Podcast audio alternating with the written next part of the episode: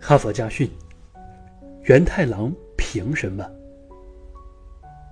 多年前，源太郎失业了，一个偶然的机会，他从一位美国军官那里学会了擦鞋。他很快就迷上了这种工作，只要听说哪里有出色的擦鞋匠，就千方百计地赶去请教，虚心学习。日子一天天过去了，源太郎的技艺越来越精湛，他的擦鞋方法别具一格，不用鞋刷，而用棉布绕在右手食指和中指上代替。那些早已失去光泽的旧皮鞋，经他匠心独具的一番擦拭，无不焕然一新，光可见人。在业余时间里。源太郎就到各种档次的商场鞋柜参观，加深自己对各国不同品牌皮鞋的了解。他还经常到人群聚集的大街上，细心观察人们穿着皮鞋走路的不同姿态。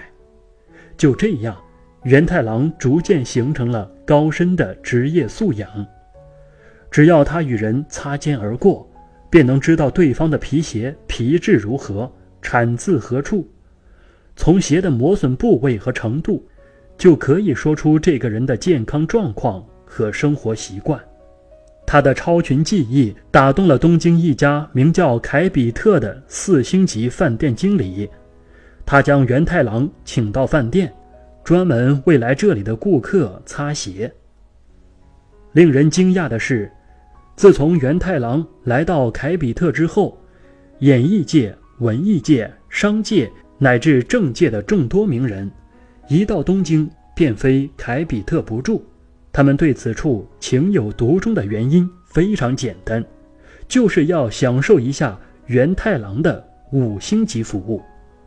当他们穿着焕然一新的皮鞋翩然而去的时候，他们就深深地记下了源太郎的名字。源太郎一丝不苟的精神和非同凡响的绝技，为他赢得了众多顾客的青睐。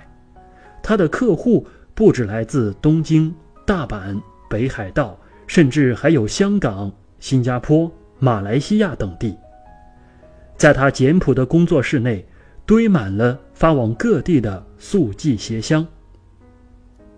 如今的源太郎，早已成为凯比特的一块金字招牌。然而，当初谁也不会想到，一个擦鞋匠竟能拥有今天这样的成功。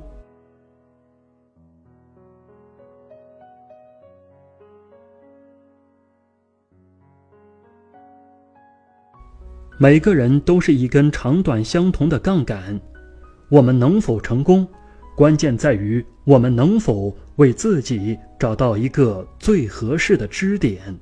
这个支点就在自己的身边，找到了，你就可以撬动地球。